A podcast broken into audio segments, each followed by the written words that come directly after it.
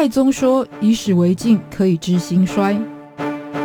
亚里斯多德说：“认识自己是所有智慧的源头。”纵观历史深度，理解属于我们的世界，开脑洞，长知识，六百秒的历史课。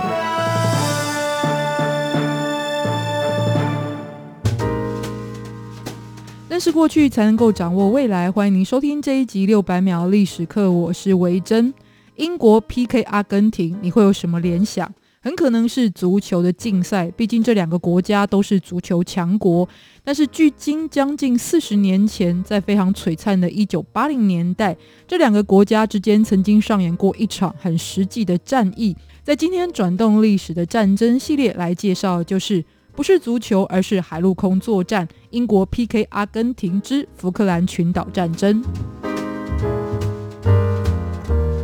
那既然说到是福克兰群岛战争，就先来看战场的主体，也就是福克兰群岛的所在位置，是在南美洲的大西洋上。由七百七十六个岛屿所组成的群岛，更实际概念的相对位置就是在南美洲尾端的这个地方。南美洲是一个狭长的地形，在这个狭长的区域呢，有两个国家，在右边是阿根廷，左边是智利。那福克兰群岛就位在于阿根廷的东南方向的海域，距离只有四百公里的地方。以整体自然环境来看呢，它是气候恶劣。土地贫瘠，而且长不出什么具有经济价值的作物，而且到今天，它的居民呢，甚至是不到三千人。那这两个国家为什么却愿意以战争作为成本来取得群岛的主控权？这就是考量到它特殊的战略位置。因为呢，它除了能够控制连接太平洋、通往大西洋的麦哲伦海峡，而且呢，往南也可以通往拥有丰富海底资源的南极大陆，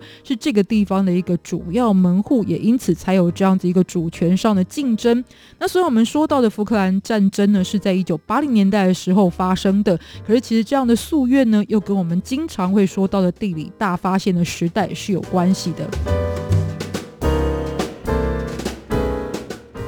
群岛其实是来自于英国所命名的英文名称，而阿根廷则是以西班牙所命名的马尔维纳斯群岛来称呼。那在地理大发现的十六世纪，其实欧洲很多的海权强国都有在这个岛屿上面设立了据点，像是英国的探索者是在一六九零年的时候来到此地，就以他们的投资者，也就是福克兰子爵安东尼卡里的头衔来命名这个群岛。而马尔维纳斯群岛则是来自于比英国人稍微晚到的法国人，还有后来殖民阿根廷的西班牙人所用的称呼。在历史上会有这样子一个主权争议的存在。简单来说，主要原因就是英国人虽然是最先到达此地设立了据点，但是跟后来才来到的西班牙人也是在岛上的东西两边并存了将近一百年左右的时间。而且呢，其实随着时代的变迁，还有这两个国家海上力量的衰退，更开始是属于有一搭没一搭的管理方式，也就是不存在实际管理的一个状态呢，让群岛几乎乎。都是荒废。那你会说这个化外之地的主权是归属谁吗？事实上呢，在过去呢是并不明确的。也因此，在十九世纪初期，也就是阿根廷的独立运动风起云涌的时代，那率先把西班牙人逐出城市的布宜诺斯艾利斯，也就同时宣布了继承这个过去由西班牙人所殖民的群岛，甚至呢也驻扎当地。于是，在一八三二年，比起只有四百公里远的阿根廷来说，英国可是从有万里之远的本土千里迢迢再度来到此地，宣示属于自己的主权。而且这时候开始，也才比较具有规模的由英国来正式经营当地。不过，这对于阿根廷的历史角度来看呢，英国是属于占领的行为，也因此否认了英国所宣称的主权。于是，这样的争议之下呢，持续到了近代是还没有解决，最终就在一九八二年的时候爆发。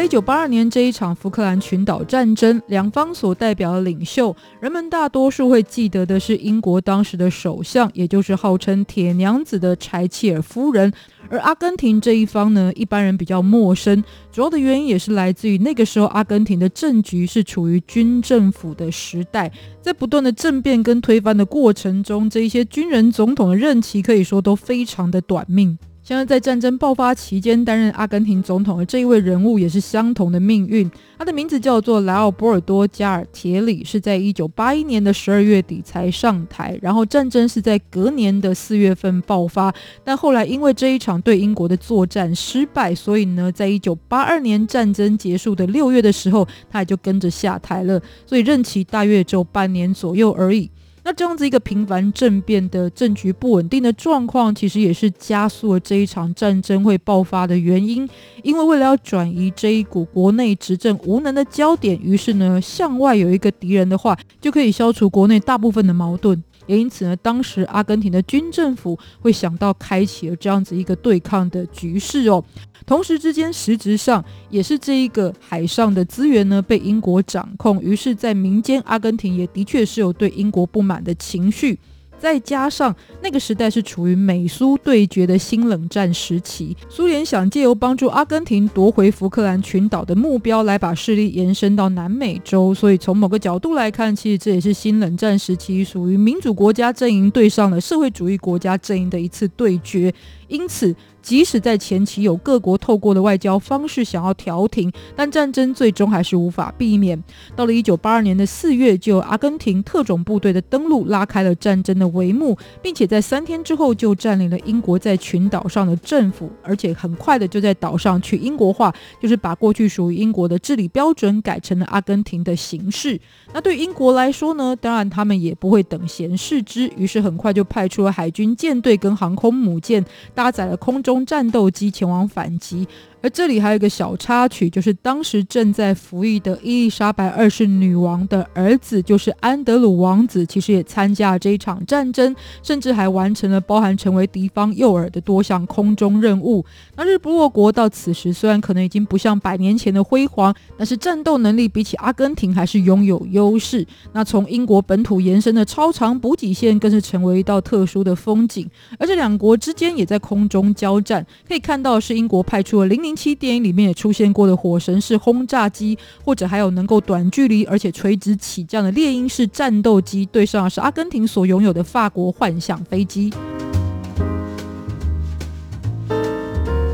战争必然会互有损失，可是岛屿的战争只要掌握了制空权跟制海权，对于战事的推进就会占有极大的优势。于是没有料到英国会如此大规模出动的情况之下，到了战争的后期，阿根廷就逐渐趋于劣势，最终是在六月十四日宣布投降。在英国是有两百五十五人阵亡，而阿根廷则是有六百四十九人。看起来数字比起很多世界级的大战似乎是微不足道，但其实。这个时候呢，已经有很多新式武器的运用，所以也有人说这是一场新武器大关的战争，而且呢，耗资还是很庞大的。英国呢就花费了超过十二亿美金，而且呢，因为战争距离本土遥远，这还是属于英国的劣势。但阿根廷呢，最主要是战略上的错误，所以最终也导致以战败收场。战后，英国就在当地建立了空军基地，而且继续管理这个群岛。但是在时代变迁，尤其是要去殖民化的国际声浪成为主流之际，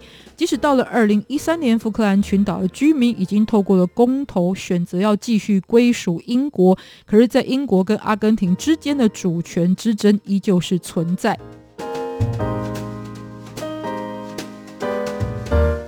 那所以总结来说，一九八零年代这一场战争是一场关于资源主权，更是衰退中的日不落大国跟独立后要重建自信的阿根廷之间的尊严对决。阿根廷因为战败，后来导致了军政府失去威信，其实影响到的也是终结了军政府统治的时代。英国则是重振了自信，让经济得以复苏，尤其是柴契尔夫人还有他所属的政党获得极高的声誉，也接下来赢得了连任。但现实来看看呢，虽然战争看似没有对错，只有输赢，可是属于战场的福克兰群岛，日后花了数十年的时间，终于才扫除了一万多颗地雷这样的危机。政府的选择是会让人们因此死去的战争，而不是透过其他的途径来解决争端。也因此呢，在战争的两边，看来呢，其实也都不会有永远的赢家。今天六百秒历史课跟大家分享，不要忘记下周继续锁定，拜拜。